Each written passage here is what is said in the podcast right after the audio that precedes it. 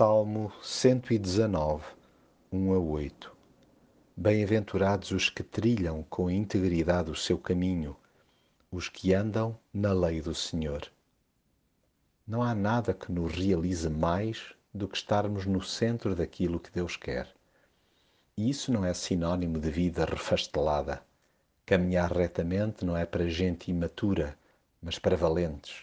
Malta rija, com vontade de resistir àquilo que lhe dá na veneta, para viver apaixonadamente segundo os parâmetros de Deus.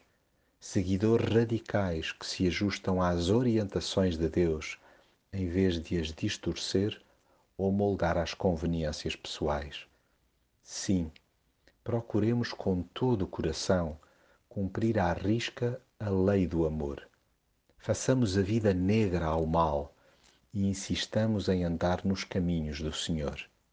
E mais uma vez, não se pense que são trilhos isentos de dificuldades, pois além de estreitos, estão repletos de curvas e contracurvas. Mas não há que desesperar, já que Ele nos mapeou a rota. Basta que nos mantenhamos por perto dele, que não nos perderemos. Desfrutemos a viagem dia a dia deixando-nos de pancadas e fobias sobre regras e regrinhas. Acertemos o passo com o dele e toca a andar de mão dada com Deus por essa rua, cidade e mundo fora.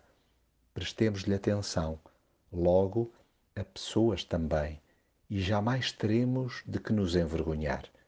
Tratemos de nos manter ensináveis, que sairá dos nossos lábios um contínuo rio de louvor e gratidão avancemos em obediência e na sua dependência, que não seremos assaltados pela sensação de abandono.